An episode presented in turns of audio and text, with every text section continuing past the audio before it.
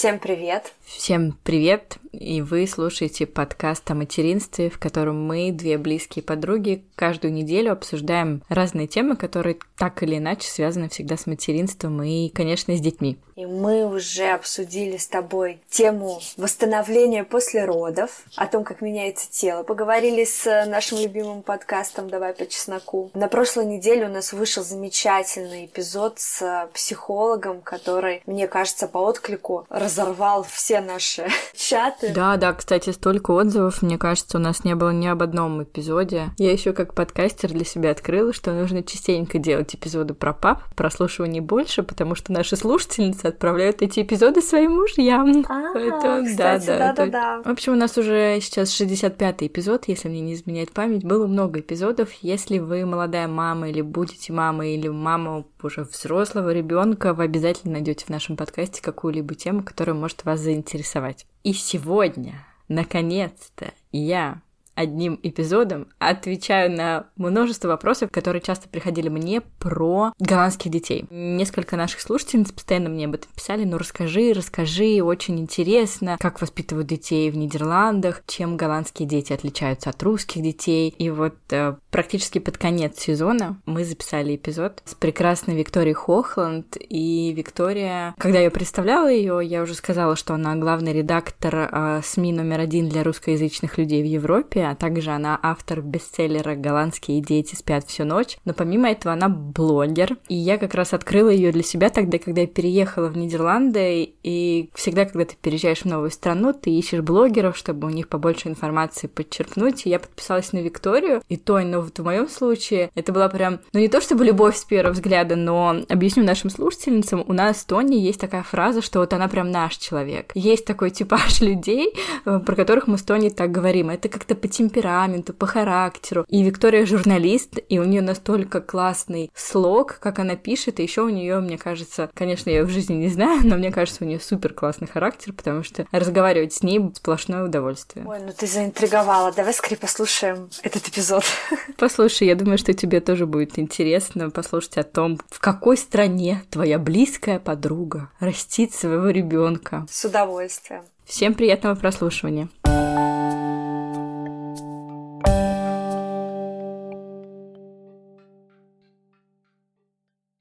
И сегодня у нас в гостях Виктория Хохланд. Виктория — главный редактор СМИ номер один для русскоязычных в Европе Trends Europe и автор бестселлера «Голландские дети спят всю ночь». Здравствуй, Виктория. Привет, спасибо, что ты меня пригласила, так приятно. У Виктории прекрасный блог в Инстаграме, в котором она с такой свойственной только Виктории ироничной манере рассказывает про жизнь в Нидерландах и про разные случаи в своей жизни. Лично я обожаю эту историю, как твой муж Адри подкатил к Брэду Питу, не знаю, что он Брэд Питт. Читала этот пост мужу своему, мы с ним смеялись до слез. И в начале нашего подкаста мы всегда представляемся и рассказываем про своих детей. Меня зовут Карина, у меня есть сын Лука, ему три года и два месяца, и мы живем в Нидерландах. А у тебя есть две прекрасных дочери. Да, меня зовут Виктория. Спасибо еще раз. Всем добрый день, добрый вечер, доброе утро. Я живу в Нидерландах почти 9 лет. У меня есть две дочки. Старшую дочку зовут Карин. Мы назвали ее в честь моей свекрови. Она фея.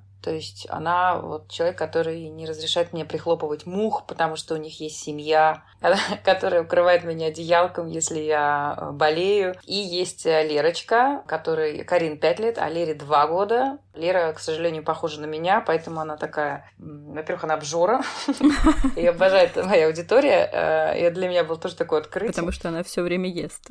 Это для меня каждый раз, э, ну не то что шок, но я каждый раз удивляюсь, потому что самая распространенная реакция, когда видит, как Лера ест. А Лера ест, я все время снимаю, как она ест, потому что я поняла, что людям это очень нравится. И все пишут, какая умница. Я думаю, блин, при чем здесь умница? Человек обжирается, сидит просто. Поведем ее э, лечить компульсивное переедание в 15 лет, понимаешь? Причем здесь умница вообще? Вот.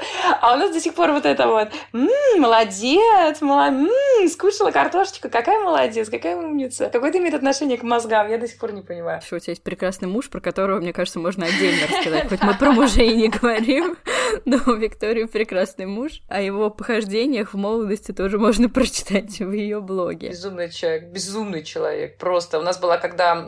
Это, понимаешь, вот опять к вопросу разницы в возрасте, да? То есть, э, кто вдруг не знает, все начнут сейчас падать возле своих телефонов, а, потому что, да, Адри 67 лет, мне 36, и я гораздо спокойнее, чем он. И вот у нас была вечеринка, когда еще были вечеринки в этом мире, два года назад была вечеринка White Party наша ежегодная, и ко мне приехал мой брат, который тоже еще тот тусовщик. И вот он мне говорит, слушай, говорит, Адри бросил пиджак в бассейн. Я говорю, он уже раздевается? А мой брат говорит, нет. Я говорю, ну, это все нормально.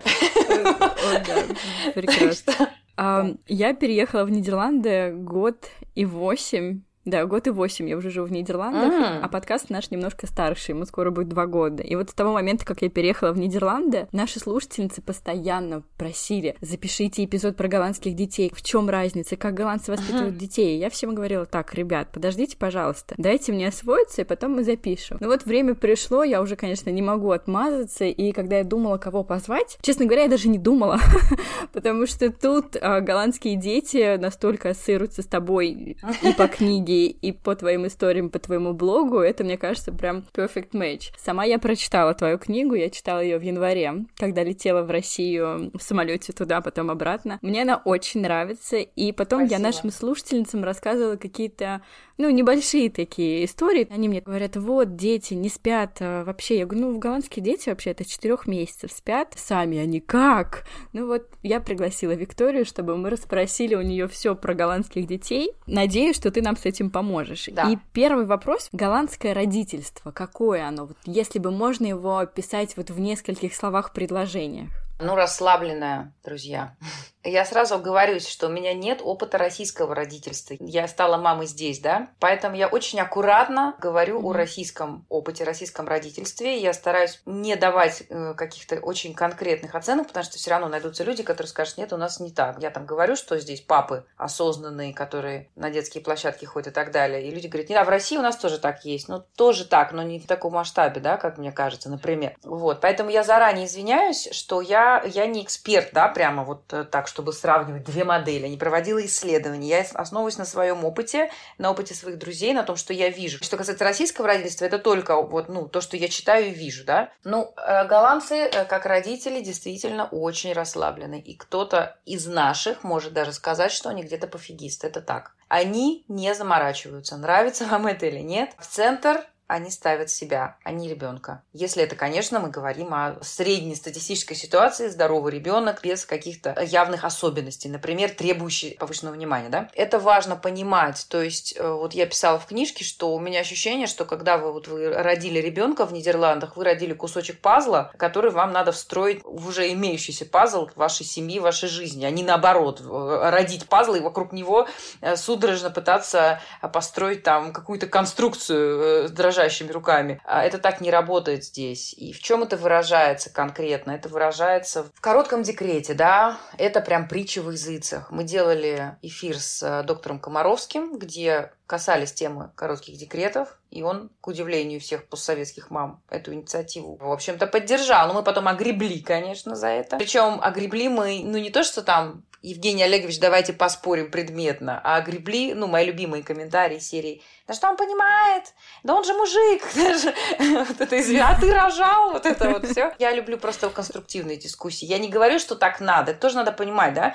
Вот мы там в Трендс написали про те же короткие декреты работающих мам. Э, в нашем издании. И вот люди напишут, почему вы это пропагандируете? Друзья, мы ничего не пропагандируем. Я журналист, мы рассказываем это другое. Это вещь, которая существует, которая работает здесь. Это не значит, что здесь все молодцы, а в России все плохие. Это не так. Это очень важно понимать. А поэтому пофигизм в нашем понимании, или там, я не знаю, как сказать, расслабленность. Все-таки короткий декрет. И а, что это значит? Это значит, что ребенка сдают в ясли достаточно быстро. Ты знаешь, 12-16 недель декрет 16, в Европе. Да. В Нидерландах, в Нидерландах. В Нидерландах. Извини, да, Соответственно, ясли. Но надо понимать, что здесь, э, во-первых, можно, конечно, продлить э, себе, сделать там родительский отпуск и так далее. Скорее всего, пойдут навстречу. Здесь и до пандемии была очень распространена работа из дома. А здесь папы берут на себя очень часто, например, один день. Очень часто это среда или пятница, когда папа занимается ребенком, а мама работает. Фадердах. Фадердах. Известно. Я. Да. Фадердах. И, как правило, женщина здесь и до рождения. После рождения очень часто они работают, ты знаешь, три дня в неделю, да. То есть есть не надо рисовать себе картину, что 12-недельного, 16-недельного ребенка а, запихали в ясли где-то 50 таких же кричащих, обкаканных детей лежат э, непонятно там где, а мама с 8 до 8 5 дней в неделю упахивается на работе. Это не так. Нет, конечно, это не так, да. Ну, опять же, да, сейчас возникнет обязательно вопрос, а что с ГВ? Ну, что с ГВ? Есть много женщин, которые сцеживаются годами, потому что здесь работодатель, если ты работаешь не на себя, а, например, в компании, он обязан предоставить конкретное количество часов в день, чтобы мама ушла в тихую, спокойную комнату и в одиночестве могла сцедиться, например. На следующий день она дает это сцеженное молоко ребенку с собой в ясли. Так это работает очень часто. Я хотела пояснить, что, естественно, голландские мамы тоже переживают. Я общалась с двумя Конечно. голландками, они действительно хотят как-то продлить это. Не то, чтобы они, вау, все, я иду на работу в 4 месяца, уйди uh-huh. с моей груди в ясли, а я пошла тусить. Да. Нет, конечно, голландские мамы так же, как и русские мамы любят своих детей, и также они переживают. Но голландские сады и ясли, они действительно другие, и не то, что у нас ассоциируется, когда нам говорят ясли, да, это не вот советская пятидневка, где лежат в кроватках дети, которым подходят, дают бутылочки и так далее. Группы всегда смешанные, и маленькие детки всегда прекрасно себя чувствуют, ползают там. Я просто часто прохожу, uh-huh. когда веду Луку в его Петр и я часто прохожу и вижу, как там совсем малыши. Когда я проходила в самом начале, когда я только приехала, у меня, правда, знаешь, сердце было тяжело, ну, потому что, кажется, лежит такая крошка. Но, с другой стороны, голландские дети, мне кажется, что я заметила, чем они отличаются от русских детей, которых я видела, они прекрасно ладят с детьми любого возраста. Это очень крутое замечание, да. И с маленькими, и с взрослыми. Да. Сейчас у меня Лука в том периоде, когда он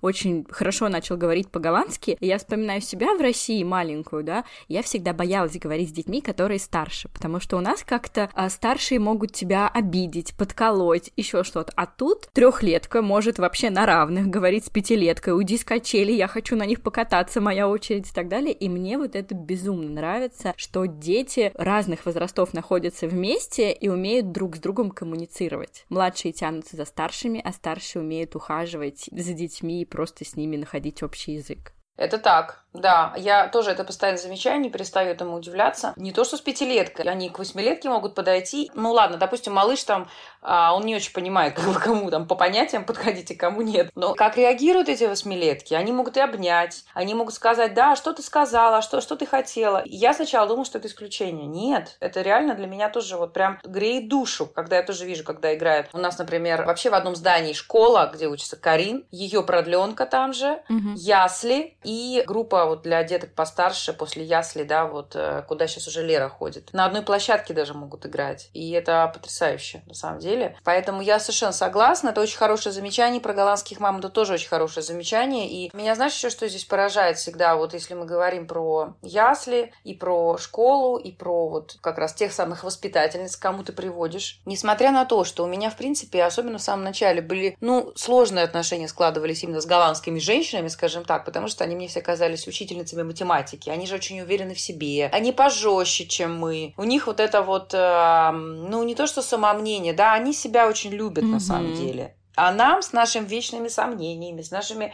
ой, приклеила я сегодня ресницы или нет, достаточно красиво или нет, достаточно ли я умна, правильно я говорю, не знаю, я вот все сомневаюсь всю жизнь. Они, по-моему, вообще, вот они в 15 лет перестают все сомневаться. Но, тем не менее, несмотря на вот эту их особенность, я заметила одну вещь, что здесь, как правило, если мы говорим о профессии, вот каждый на своем месте. Если ты идешь к голландской женщине, которая акушерка, потому что здесь беременность ведут акушерки, а не, э, как правило, да, не, не гинекологи, если это беспроблемная беременность, не осложненная осложненно ничем.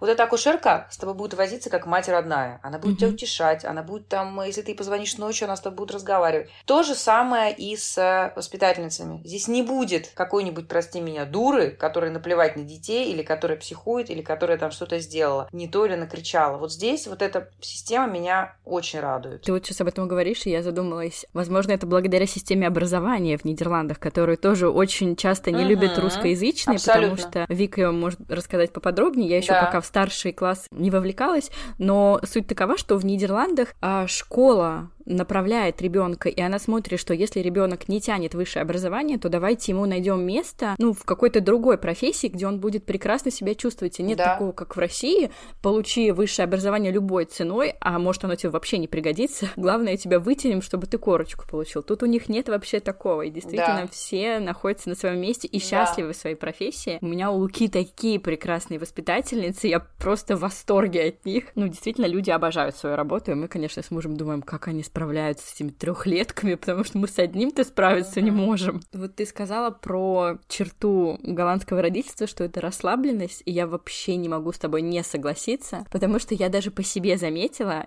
я до переезда в Нидерланды одна мама, и после переезда совершенно другая. Я прям заразилась вот этой легкостью и действительно незапаренностью какой-то, потому что до этого у меня там развивашки, нормы развития, тут э, ребенок, ну знаешь, да, российские мамы очень часто гонятся, пытаются перегнать друг друга. Тут вообще такого нет, и мне это безумно да. нравится тоже. Но не надо думать, что голландцы забивают на своих детей, при этом при всем все дети чистые, по крайней мере, когда чистые. выходят из дома. По крайней мере, когда выходят из дома, да? Не голодные, одетые, в общем, все у них прекрасно. А давай с тобой поговорим про какие-то вот шокирующие особенности воспитания голландских детей. Я помню, пять лет назад, когда мы приехали с мужем в Амстердам, просто еще как туристы, и тогда он был даже не мужем, а моим бойфрендом, мы были в зоопарке в Амстердаме. Мы сидели на лавочке после зоопарка, и туда привезли, как сейчас я уже понимаю, какую-то, ну, может быть, продленку или группу детского сада. Воспитательница из велосипеда выгружает всех uh-huh. детей, какие-то из них были маленькие. Там маленький ребенок ползет по асфальту, отковыривает какую-то жвачку, чуть ли не берет ее в рот. Но при этом тогда, понимаешь, у меня не было детей. И я думала, что ребенок, который ползет по асфальту, что это что-то прям да. ужасное. Потому что у нас в России принято, что нужно полы с младенцем два раза в день дома мыть, чтобы все было стерильно.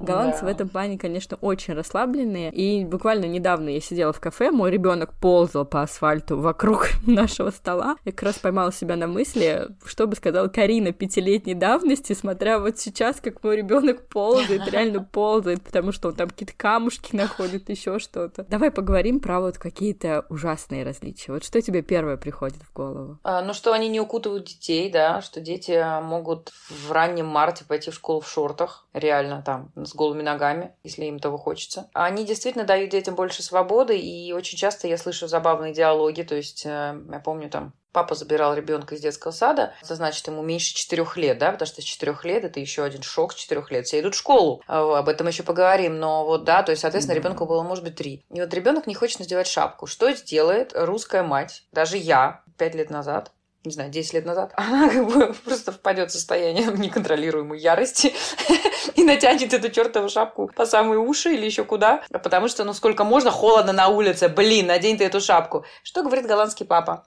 Трехлетки, замечу, он говорит Gijs или там Stijn или там как этого ребенка несчастного зовут. Имена, конечно, эти тоже э, отдельная боль иногда. Он говорит Gijs, ты помнишь, что у тебя две недели назад болели ушки? Да, папа. Ты хочешь, чтобы они снова заболели? Ну, как бы трехлетки ехала, болела, заболят у него ушко или нет. Она говорит, ты сейчас должен понять, что вот если ты сейчас будешь капризничать, у тебя снова заболят ушки, понимаешь? Ты будешь болеть. Так что, пожалуйста, давай мы вместе сейчас это наденем. Как правило, ты знаешь, что как-то действует. Но вот они все это в спокойном диалоге. Я вообще ни разу не видела. И это еще один шок, только позитивный. Чтобы голландская мама кричала на ребенка здесь где-то. Клянусь тебе. Конечно, это не значит, что они никогда голос не повышают. Но у нас это больше в культуре является ну, нормой, что ли. Здесь нет. А если говорить еще о каком-то шокирующем опыте, ну, я шокирующим прям бы не назвала. Я вообще очень такая адаптивная личность, знаешь. Я очень как-то мягко подхожу к новому опыту всегда, правда. Я не люблю штампы ставить, оценки давать, но, например, вот это отсутствие совместного сна, да, то есть я потом уже поняла, став мамой, насколько это необычно для России, что здесь не укачивают малышей, а, например. Дети здесь могут реально, начиная с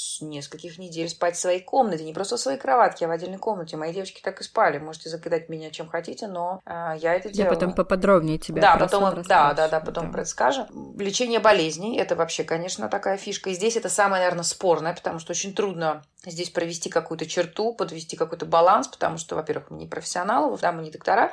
Во-вторых, когда болеет ребенок, ну, это сильно другое, чем когда болеешь ты. Но все-таки температура, до 38, это не температура, с ней даже в школу ходят, да? Ну, опять же, все всегда mm-hmm. смотрят тоже до на... ковида да, было, да, да, сори, до ковида, безусловно. Ну, конечно же, опять же, да, тут не, ну, не то, что это прям такое повсеместное правило, все смотрят еще на ребенка. Есть дети, которые с температурой прекрасно себя чувствуют, а есть дети, которые уже там в 37,1 уже валятся, да. Но до ковида действительно, особенно если это старшая школа, то есть младших еще там можно было по-разному, но, как правило, вот я наблюдала детей своего мужа, Олеся, 20, сейчас э, уже ей 25, ну, когда ей было там 16 лет. Ой, у меня температура 37, ну, ничего, собралась, пошла. Все лечит парацетамолом, детей в том числе, да, действительно. И нет никаких вот этих вот после рождения вот этого всего круга массажа, какие-то а, еще тесты, какие-то там развивающие штуки, вот это все грудничковое плавание с нуля не очень развито. Но не нет очень развито. только и... у врачей обходов. Просто ты не рожала нет. в России, а у меня первые да, да, да. годы прошли в России. В России, конечно, очень серьезная диспансеризация у детей. В Нидерландах я прихожу раз в три месяца встретятся, они поговорят с ним, измерят вес и рост. Если нет проблем, идите дальше. Да.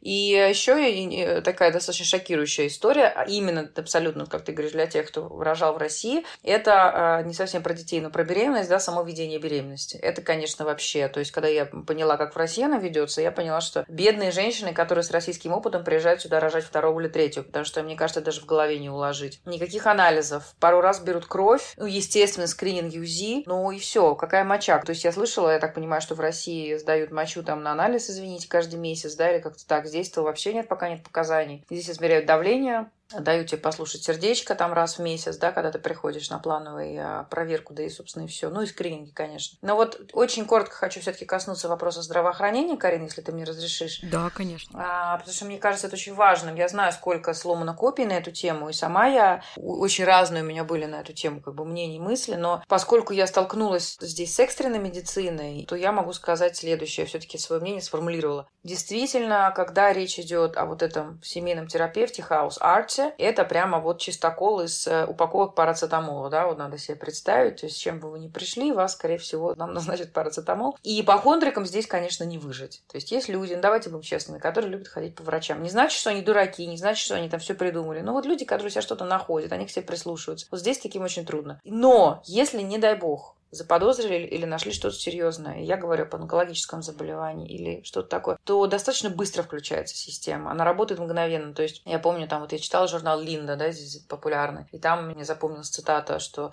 в пятницу моему сыну поставили страшный диагноз, и во вторник у него началась химиотерапия уже. То есть да, полтора рабочих дня занял протокол вообще направление на химиотерапию у ребенка. Когда меня у мужа заподозрили, тоже там, слава богу, не подтвердилось, но было подозрение на образование нехорошее. МРТ назначили через 4 дня. Но если нужно МРТ по менее срочным показаниям, можно ждать 3 месяца, да, если там грыжа какая-нибудь, например, такая, не драматическая, то будете ждать. И экстренная медицина, друзья, конечно, это просто фантастика. То есть вертолет, который прилетел через 12 минут вызова скорой и приземлился на напротив моего дома, из него выбежала команда нейрохирургов, потому что моя мама упала с лестницы, и они думали, что здесь у меня на полу придется, может быть, что-то ей там, не дай бог, там оперировать или, ну, не оперировать, там что-то делать в ее голове, потому что там была травма открытая это просто за гранью человеческого понимания. Ну, реально. Вот тут я с тобой полностью согласна, и меня это успокаивает. То есть, когда я да. говорю, что меня не устраивает система здравоохранения, я понимаю, и мне нравится это, что экстренная медицина, она работает хорошо. И если говорить грубо, если ты будешь умирать, угу. тебя спасут, и быстрее это будет, чем в России. Да. Но я говорю, знаешь, про что? Когда мне непривычно. Ну, например, в России, если тебя что-то беспокоит, ты можешь пойти в любую платную клинику, выбрать врача, сдать кучу анализов, а, сделать УЗИ в этот же день, и я жила в России, в Москве, естественно, там это круглосуточно можно сделать. А тут, конечно, я столкнулась с тем, что у меня была проблема, я пришла к врачу, мне еще повезло, что у меня русскоязычный huisarts, да, который меня направил, Ой, да, направил вообще... в клинику сразу же, мне не пришлось ей доказывать, да, но в клинику можно только через две недели. Я сдала одни анализы, они пришли через две недели. Через две недели мы решили, что нам нужны дополнительные исследования. Ну, то есть, понимаешь, это заняло у меня полтора месяца, то, чтобы я в России сделала за три дня, заплатив деньги. Поэтому у меня нет никаких uh-huh. претензий, я понимаю, что это проблема во мне. Я просто привыкла к другому, и я стараюсь, я настраиваюсь на новую волну, потому что в основном мне все тут нравится. И в плане того, что ты говоришь, что не лечат, не то, что не лечат детей, то, что тут не перестраховываются. То есть голландцы, они, в принципе, за доказательную медицину, да, и если есть исследования, то они будут лечить, давать лекарства. Если нет, то, извините, мы так не работаем. Мы тут Лукой живем год и восемь, он уже большую часть своей жизни живет тут, и И ни разу я его тут еще не лечила, хотя, естественно, простуды были. И когда там бабушки Луки или мои родственницы слышат по телефону, он у тебя ужасно кашляет, ты даешь ему какую-нибудь микстуру? Я говорю, да мне Хаусар сказал, что ну вы можете дать для своего успокоения какую-нибудь купить э, где угодно, но это не работает. И да, я давала ребенку парацетамол, когда была повышенная температура, но в целом а мы справляемся сами. И в том же случае, когда у меня был сильный насморк, который не проходил, я пришла к врачу, и он выписал мне лекарство, я сходила, взяла его в аптеку, и мне помогло. Поэтому, да не думаю, я не то чтобы прям так сильно наезжаю и ненавижу, просто есть какие-то вещи, uh-huh. которые, конечно, мне непривычны, как человеку, который столько лет э, жил, где за деньги ты можешь сделать все. Безусловно, этом... это, и это удобно, конечно. Мне этого тоже не достает, Карин. Я делаю исследования на, ну, на родине, то есть культуры чекапов здесь нет, и это не очень хорошо, я согласна. Но могу тебе еще сказать, вот короткую историю тоже вспомнила, когда Карина однажды, ей было два с половиной года, она просто упала в обморок у меня на глазах. И я там в совершеннейшей панике, истерике подхватилась, и мы... Она тут же пришла в себя, мы понеслись в больницу, и ее мгновенно, просто сразу же, на всякий случай, поместили в детскую реанимацию там на несколько часов, просто чтобы понаблюдать. И просто над ней стояла бригада врачей, хотя больше никаких симптомов не было. Она упала в обморок, пришла тут же в себя, и оказалось, что это у нее был вирус, и просто от слабости, видимо, от какой-то, знаешь, она, ну, вот так вот как-то не устояла на ногах. Но тоже, то есть просто подхватила бригада ребенка и тут же начала просто обклеивать обклеила датчиками, сделала миллион тестов, и все было в порядке. Так что... Да. А если продолжать наш с тобой разговор про то, что меня ввело шок в самом начале, да, это тоже то, что детей тут совершенно не кутают, и мы переехали в конце января, и было, ну, было холодно. И я помню, я даже снимала сторис на моей детской площадке, гулял какой-то детский сад, и не было ни одного ребенка в шапке, а мой ребенок тогда только приехал из России, понимаешь? У него была такая шапка скафандр. У единственного ребенка в Амстердаме, у него была вот эта шапка-скафандр Рейма, которую да, да, да. в России. И все смотрели на него, и мне кажется, у него на лбу написано, что я русский. Да, да, да, да. Мой да, муж да. сразу сказал, так, пойдем куда-нибудь купим новую шапку, потому что ну тут он просто выделялся. И Знакомо. за эту зиму Лука надел шапку, наверное, три раза. Когда вот были снегопады, да, ты сказала, что голландские папы спрашивают у детей, а мне воспитательница рассказала лайфхак. Я его постоянно Луку забираю с сада, и он постоянно раздевается, кричит что-то там типа need out. И я такая, ну окей. И она мне всегда говорит, дай ему, дай ему сделать выбор. Возьми с собой куртку, возьми с собой шапку, пускай выходит в одной кофте. Ему нужен собственный опыт. Когда ему станет холодно, ты ему предложишь, он оденет. Мы так и живем, и очень успешно. Но при этом, то, что тоже, наверное, не поймут русские родители, нидерландские дети, правда, мне кажется, всегда с насморком. Я раньше об этом да. читала и не верила. У меня Лука весь год просто с этими соплями, но все вокруг такие. Раньше я от этих детей в песочнице своего малютку отсаживала, а сейчас, да, господи, иди играй с кем угодно, только закрывай рот, когда ты кашляешь или чихаешь. Все. Да, я этот вопрос задавала Комаровскому, говорю, Евгений Олегович, ну они же в школу водят соплями, он говорит. У кого сопли? Я говорю, у всех. Он говорит, Вика, в чем вопрос, если у всех сопли? В чем проблема? Ну, у всех сопли, точка. Да, я думаю, что ты просто еще не читаешь какие-то мамские сообщества. О, поверь мне, я их читаю. Читаешь? О, да, вот я конечно. вчера буквально читала на Фейсбуке в Мамшер, женщина пишет, вот у меня ребенку тоже 3-2 года, и она водит его в садик, и туда мы привели ребенка, который был с насморком. И они всей группой, значит, написали заявление, и у ребенка температура 37,3, что нужно этого ребенка немедленно выгнать. И на что какая-то мама, которая живет в Нидерландах, она ей ответила, слушай, во-первых, у нас в Голландии сопли это прям нормально, а во-вторых, кто же тогда здорового этого ребенка заразил соплями? Значит, они у вас там все сопливые, просто у кого-то сопли есть, а у кого-то нет. И вот это как раз про то, что говорил, наверное, доктор Комаровский, что ну, дети, в принципе, все время в этом варятся. Ну, в нашей да. группе, мне кажется, у всех всегда кто-нибудь да есть, у кого есть насморк до колена. Да, это так. Но вот ты про температуру говорила, тоже, что мне очень очень понравилось. А, когда-то у Луки была температура, я позвонила воспитательнице и говорю, слушайте, вот у ребенка температура. Она говорит, какая? Я говорю 37,4. Она говорит, ну, во-первых, это не температура, давай приводи его, я посмотрю, если он будет вялый, я тебе позвоню, и ты его заберешь. А воспитатели в детских садах, если температура до 38, они смотрят, ну, по крайней мере, вот в нашей группе, да, они смотрят на поведение ребенка. Да, если у него все хорошо, то значит, эта температура ему никак не мешает э, там развиваться, общаться и так далее. Иногда ребенка без температуры, а он вялый, они просят, uh-huh. ну, ему что-то нехорошо, придите его заберите. И там может быть не быть температуры, температуры, да. не быть насморка, но при этом они попросят его забрать, потому что для них важнее вот такое эмоциональное состояние ребенка получается, да, его физическое, вне зависимости от соплей и э, цифр на градуснике. Да, так и есть, абсолютно согласна. У меня девочки, а, очень яркий этому пример, старшая Карина, она с температурой 38 будет гонять на самокате, а Лера, так как она на меня похожа, я очень плохо переношу любую температуру, она в 37 уже все там драма Квин, все, и надо под одеялко, лунтик, там, теплое молочко, как бы вот все, все полное, уже полный комплект. Поэтому да, да, воспитатели смотрят именно на это.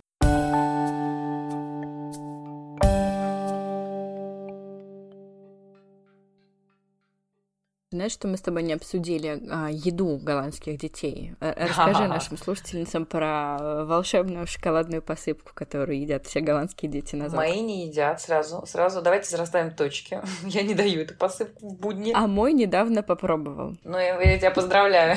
Да, я, Всё, я ты в решила. секте. Человек говорит по-голландски, поет мне целыми днями Зоухат де Молин. Ну, я решила, ну давай. Хахалслах, да? Все, хахалслах, да, это называется хахалслах, то не знаю. Э, Друзья, но смотрите, во-первых, мне нравится очень голландское правило, которое многие родители практикуют. Сладкое по выходным. Все. Punt, да, сладкое по выходным, а не сладкое по будням. Это прям ребенку просто очень понятно. Мама, можно мороженое? А сегодня суббота? Нет. Ну, какие вопросы? Э, Значит, что касается шоколадной посыпки, да, это очень любят действительно голландские дети. Они ее едят там с хлебом, с маслом, и с крекерами, с чем только не едят. Надо понимать, что если ребенок у вас в школе, то вы сами будете собирать ланчбокс каждый день, да, это как вот в американских фильмах, когда американские вот эти мамы собирают такие пакетики и суют их в рюкзачки или там коробочки. Я и в детский сад собираю. А в детский сад тоже ты ланчбокс собираешь, да? Ну да, да, да, собираю. М, Ну да, то есть Ну, отличается. есть ещё. сады, в которых есть еда, а есть сады, в которые нужно с собой. Да.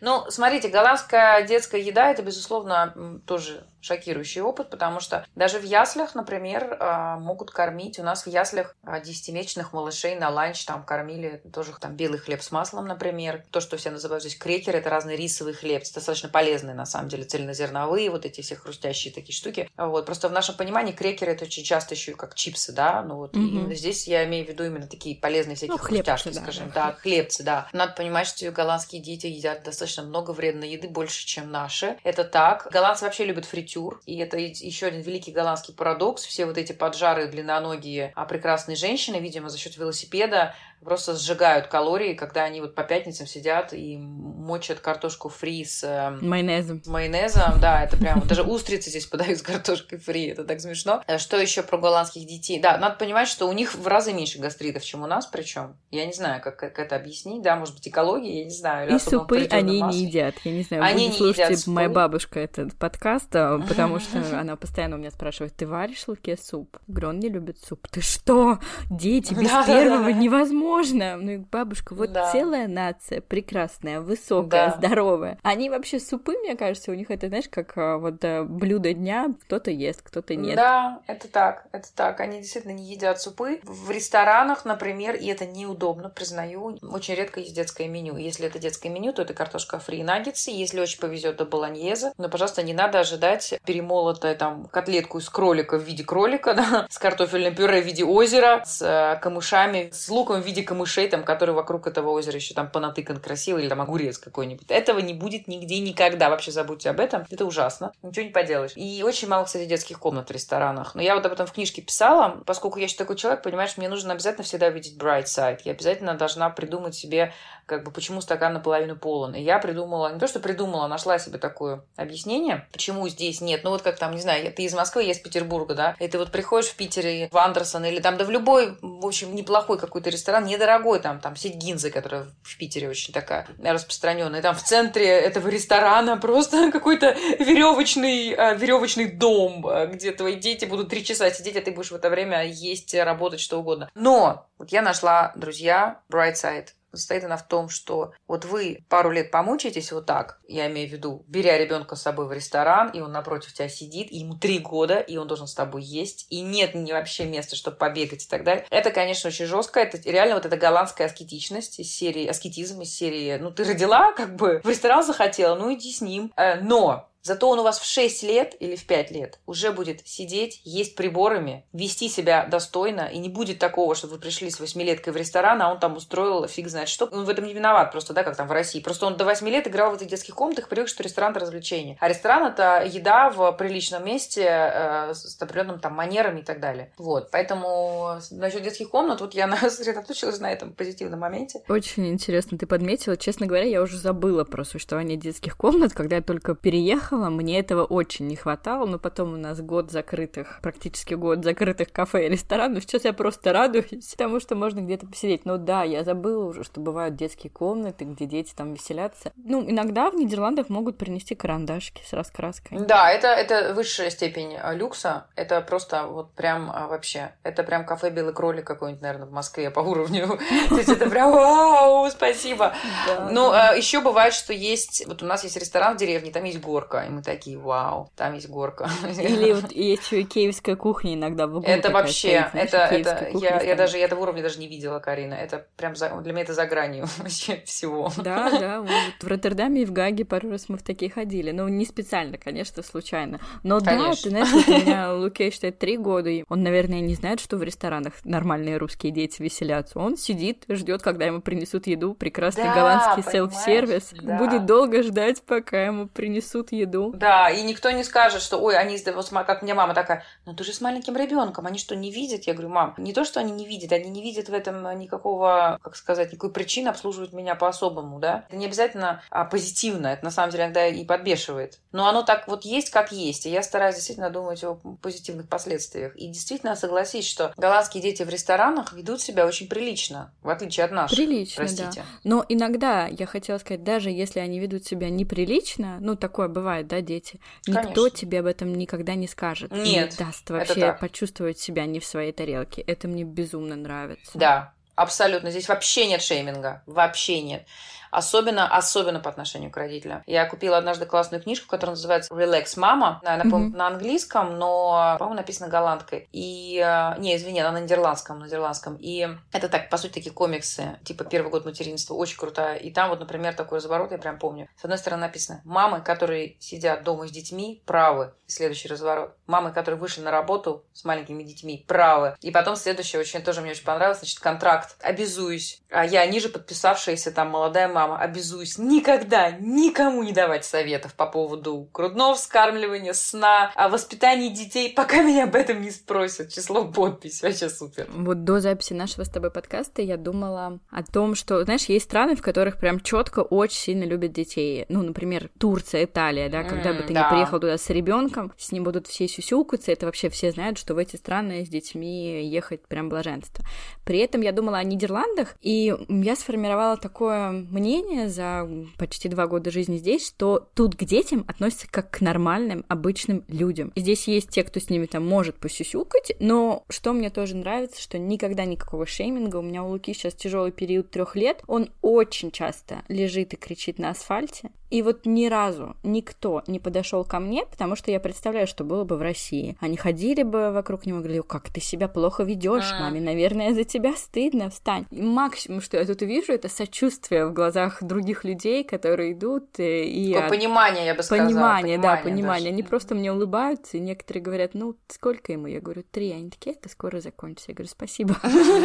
Вот, вот это мне очень нравится, что тут к детям относятся как к обычным людям. Нет адской детоцентричности, и нет какого-то перегиба. То есть тут, мне кажется, прям норма, да? Это абсолютно правда, да, согласна. У меня нет опыта, вот повторюсь, здесь. Для меня вот эти рассказы, что тебе в России кто-то может подойти в супермаркете и рассказать там про твоего что-то ребенка, который истерику устроил, для меня это вообще, знаешь, как рассказы про жизнь на Марсе, клянусь тебе. Я не могу даже этого себе представить, потому что здесь это, ну, вообще не, никак. И это даже вообще не представить. То есть я помню, правда, один раз у меня был опыт в России, меня спросила а, работница кассы прекрасного какого-то там магазина, почему я покупаю ребенку смесь, хотя ему еще года нет. Я говорю, мы с вами, может быть, в одном классе учились, или как-то мы, я что-то пропустила, может быть, вы моя соседка, почему меня вообще в этом справа? Я так обалдела. это вообще... Нет, в России это точно есть. И я была на семинаре знаменитого в России нейропсихолога Валентины Паевской, и она на своем семинаре дает инструкцию, как отвечать бабушкам или людям, которые подходят к твоему ребенку в тот момент, когда он валяется на полу. Ну, то есть, понимаешь, да, один из самых известных нейропсихологов страны дает мамам такую инструкцию. Обалдеть. есть, это значит, не я это придумала, и не только со мной да. это было, значит, это повсеместно, потому что через нее проходит очень много мам и очень много детей, и она дает инструкции, что делать в таких случаях. Но об этом как-нибудь я расскажу Обалдеть. в другом эпизоде. Слушай, да. Но мне знаешь, что очень нравится, заканчивая эту тему? Мне очень нравится отношение, это, кстати, в медицине наблюдается, и вот в, как раз в родительстве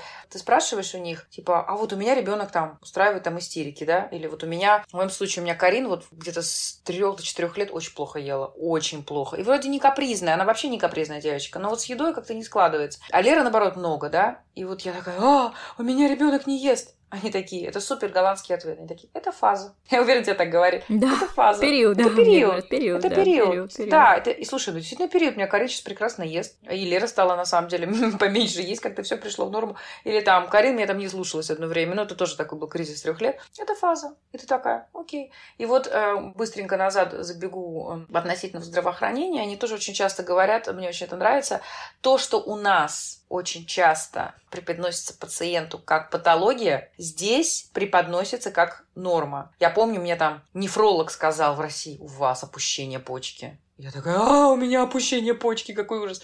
Что мне говорит угу. здесь нефролог? Даже не нефролог, потому что меня к ним не пустили, а хаузарц. Ну, как бы мы же все разные. У нас даже лицо асимметричное, если вы внимательно посмотрите. Да. Так вы что хотите, чтобы у вас все было на одном уровне, понимаешь? И я такая, ну да, как бы, наверное, это так. И понятно, что я за этим все равно слежу и так далее. Это не значит, что надо на все забивать. Но вот, вот эта вот тема принятия реальности, понимаешь, а не, не рефлексирование на ней, она очень крутая. Она вообще вот здесь везде очень-очень-очень просматривается. В работе везде. Это очень круто. Да, это точно. Согласна с тобой.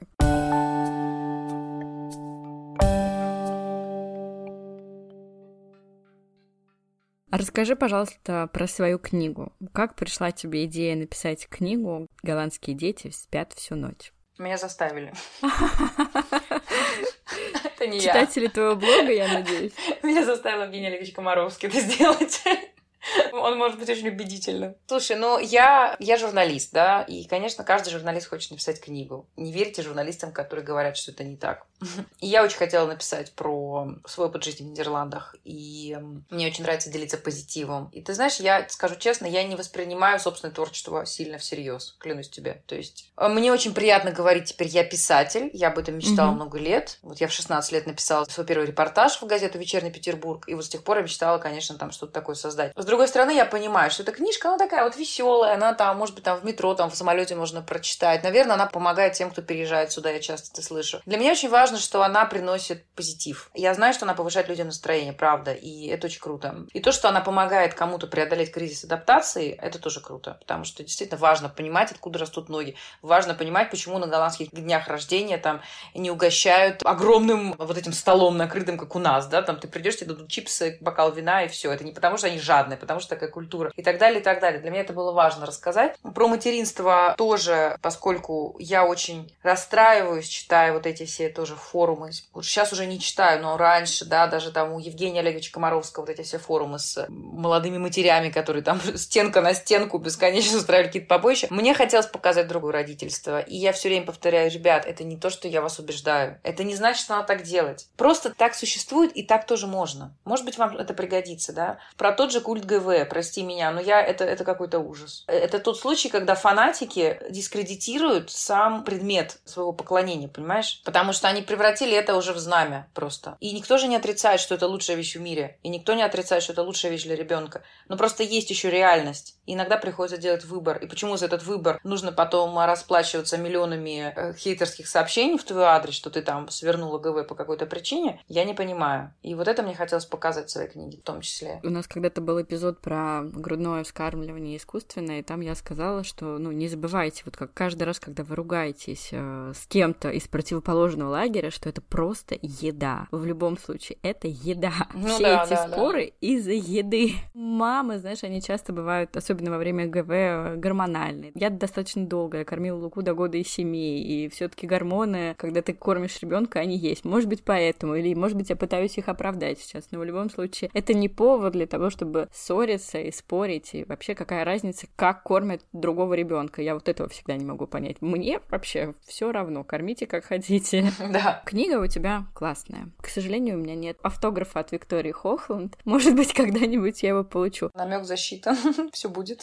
Ты пишешь вторую книгу сейчас, да? Расскажи в нашем подкасте про вторую книгу. Ну, это прямо юник шок-контент, потому что я особенно не рассказывала еще. Но теперь расскажу. Ну, ты расскажи, что можно. Тебе, что нет, можно. тебе все можно. Я тебе расскажу. А, на самом деле никакого суперсекрета нет. Эта книга тоже о Нидерландах, но она не о родительстве. Это сборник рассказов, который, mm-hmm. я надеюсь, выйдет осенью 2021 года. Немножко все отложилось из-за пандемии. А, рассказы о Нидерландах, которые, вот знаешь, раскрывают культуру тоже, да, ну, немножко поглубже, чем первая. Первая все-таки написана с позиции эмигранта. Вторая, конечно, тоже, ну, из песни слов не выкинешь, я же эмигрант и смотрю глазами человека, который переехал. Супер. Но немножко поглубже в культуру, да, то есть, например, я рассказываю про королеву Максиму, вообще про ее жизнь, да, вот рассказ о королеве Максиме у меня есть. У меня есть рассказ про вот недавний кризис правительства, например, mm-hmm. называется «Цена демократии», про то, как правительство ушло, кабинет министров ушел в отставку, извини, правительство. Да, вот эта вся история с Туслах Фейер, она очень показательна, очень показательна. Именно как голландцы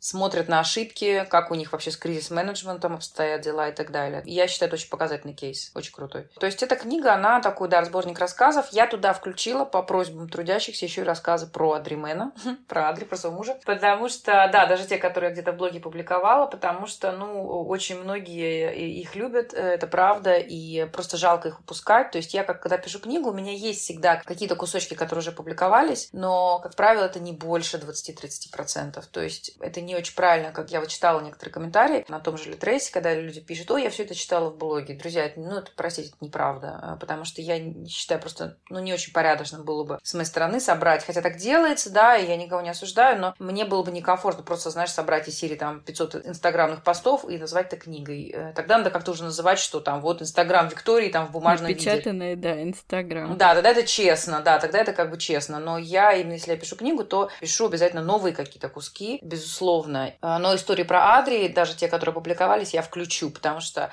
ну, это, это должно быть напечатано. Это должно быть, да, я как раз хотела тебе сказать, что это должно быть напечатано, чтобы рукописи не горели. Да, да, да, да, это должно быть просто увековечено в истории, потому что человек, который творил такие вещи, это, ну, э, да, пусть все знают. Еще обожаю историю про то, как он на Венский бал ходил, да? Да, еще да. Просто.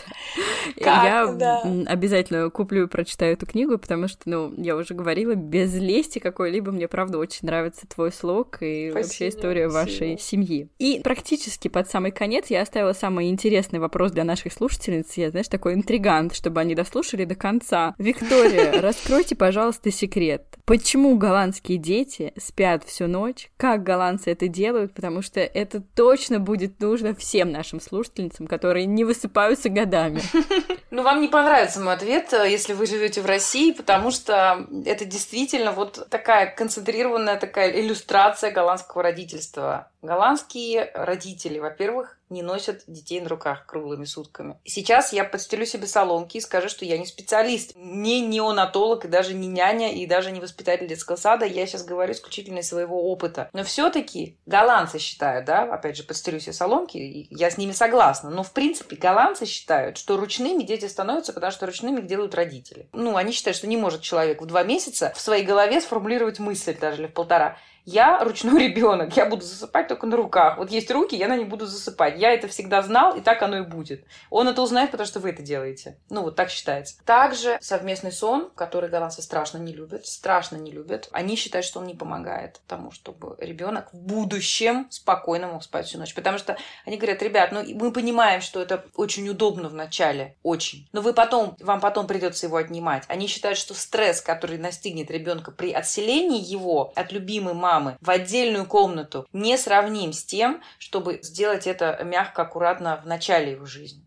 Я знаю, что это очень спорная тема, друзья. Пожалуйста, не, а, ну, здесь как бы давайте дискутировать, окей, но это не значит, что вот я сейчас прям говорю вещь, которая аксиома. Это не так. Я говорю, как голландцы считают. Да, да, ты просто рассказываешь про голландский, про свой опыт. Да, и в моем случае это сработало. Я клянусь вам, что мои девочки действительно... Карин спала с трех месяцев всю ночь. Когда у меня родилась Валерия, мне сказали, ну, теперь ты поймешь. Сейчас мы на тебя посмотрим. И действительно, все оказались правы, потому что Лера спит с двух месяцев, а не с трех. Действительно оказалось по-другому, еще лучше. У них есть ритуал отхода ко сну, который занимает, может быть, 20 минут а не три часа. То есть они укладывают ребенка в кровать, они посидят, они спят песню, они пообнимаются. Я там, у нас, например, есть ритуал, я с Лерой обязательно лежу еще на большой кровати, мы с ней болтаем там, как можем, да. Я ей пою песенку, потом кладу, и она э, обнимает свою игрушку, закрывает глазки и засыпает. Конечно, есть то, что называется в Голландии howl babies, они везде есть, да, то, что вот ребенок, который постоянно плачет. Все-таки голландцы считают, что если у тебя howl baby, как правило, в 90% случаев, и, по-моему, с ними согласен доктор Комаровский, это все-таки физическая причина. Это не значит, что у вас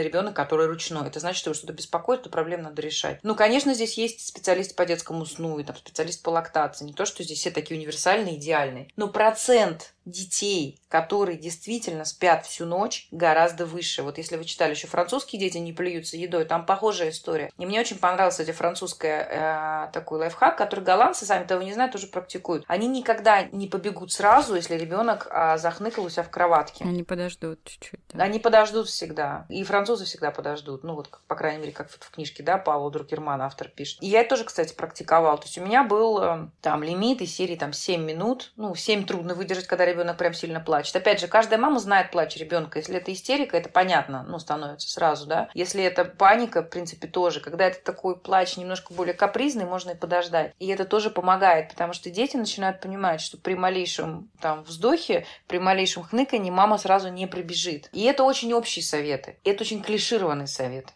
но они очень часто работают, правда. Поэтому, ну, как-то так. Я помню, как в своей книге ты сама написала, что как раз Карин, ты удивилась, что да. это сработало, что да. она заснула. Потому что ты, наверное, готовилась, как, как типичная русская мама, не спать годами. Слушай, да, это вот мой самый большой приятный сюрприз вообще в материнстве. И э, здесь, конечно, очень помогла еще вот эта система патронажных сестер, о которых я пишу, это тоже очень крутой опыт. Кстати, про шок вообще забыли совсем. Это же самый большой шок, что из роддома выписывают через три часа. Через три часа ты дома. Угу. Я думаю, мы много с тобой что-нибудь забыли. Да-да-да. Вот. И потом же приходит патронажная сестра, которая неделю с тобой возится. И 8 часов в день она тебе готовит, она приносит тебе завтрак в постель утром, если, если она приходит, ты еще в кровати, она тебе завтрак в постель приносит. И ты себя чувствуешь после родов вот этой вот мамой.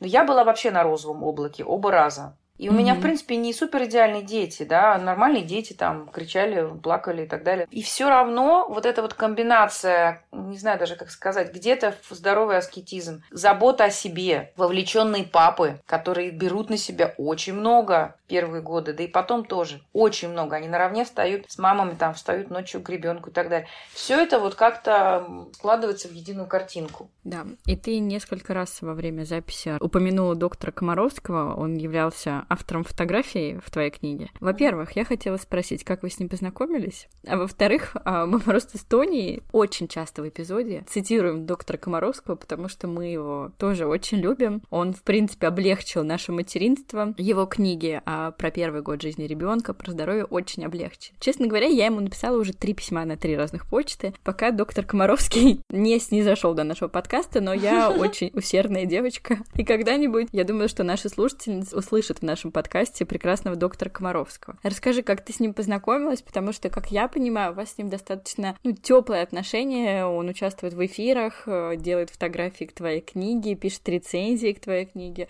Расскажи про знакомство с этим прекрасным человеком. Ой, он совершенно удивительный, прекрасный человек, это правда. Мы с ним знакомы, причем только онлайн, мы с ним не виделись. Никогда хотели увидеться, вот думали, что он приедет на Амстердам, но пандемия изменила все планы. Слушай, я начинала так же, как ты. Я написала ему письмо, э, писала письмо со своим текстом на сайт, Ему э, понравился мой стиль, и мы с его прекрасным редактором а, Натальей Виноградовой стали общаться. И я стала публиковаться у него на сайте, а потом м- пришла идея сделать книгу, и я как-то аккуратно начала спрашивать, и он настолько меня поддержал, и он настолько сразу же пообещал и предисловие, и тут же пообещал фотографии, и что меня поразило, еще это все выполнено. Ну, понимаешь, обещать-то обещать все гораздо, как бы, и особенно когда человек занятой, это не то, что там, что там кто-то кого-то обманет или еще что-то, но он, он же невероятно перегружен. Он всегда mm-hmm. находит время отреагировать, и э, я знаю, сколько мам ему писали с разными там проблемами и вопросами, и он всегда реагирует. Это настолько здорово, у него тайм-менеджмент, конечно, ну, уровня бог просто. Поэтому, да, он написал бомбическое предисловие, я просто смеялась и плакала, когда читала. Я ему написала, Евгений Олегович, у меня такая безупречная репутация, что мне давно пора было скомпрометировать. Ну, спасибо за флирт предисловие. Я написала, что я сейчас вторую книгу пишу, он поддержал, написал, что Вика, я не сомневался, давайте обязательно. Ну, в общем, замечательный человек, замечательный.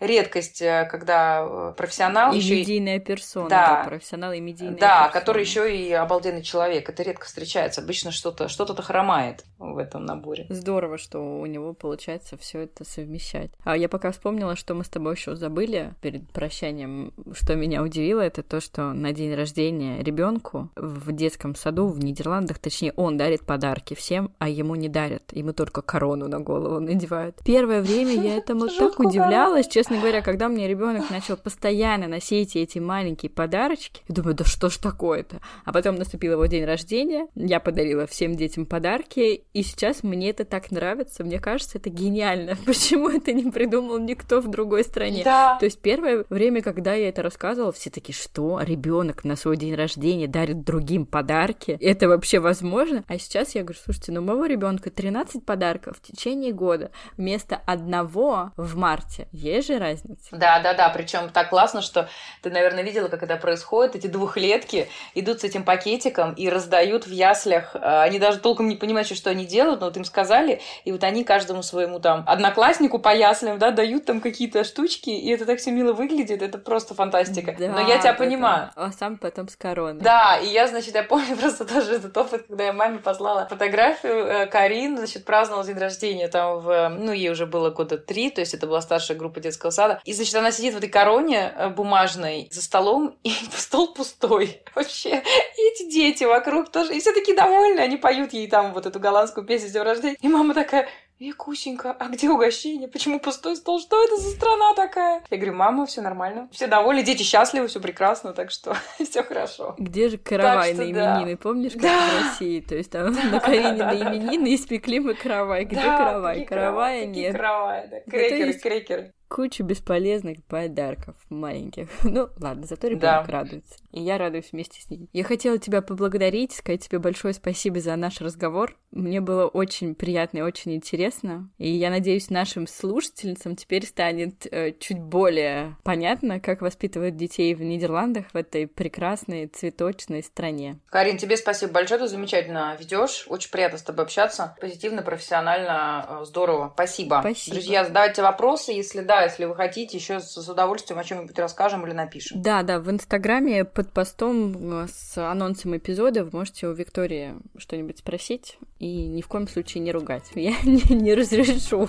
Я надеюсь, вам понравился этот эпизод, и я еще раз хотела поблагодарить Викторию за то, что она пришла в наш подкаст и рассказала нам некоторые секретики про голландских детей, даже секрет про свою книгу, которая скоро выйдет. Очень рекомендую подписаться на блог Виктории, даже если вы не живете в Нидерландах, потому что, как я уже и говорила, истории про ее мужа Адрия и про ее детей и про ее племянника Кирилла, это просто очень всегда смешно и поднимает настроение. Всем хорошего дня. Если вам понравился этот эпизод, пожалуйста, поставьте оценку в том приложении, в котором вы слушаете наш подкаст. Будем ждать ваших отзывов и комментариев. Пока-пока!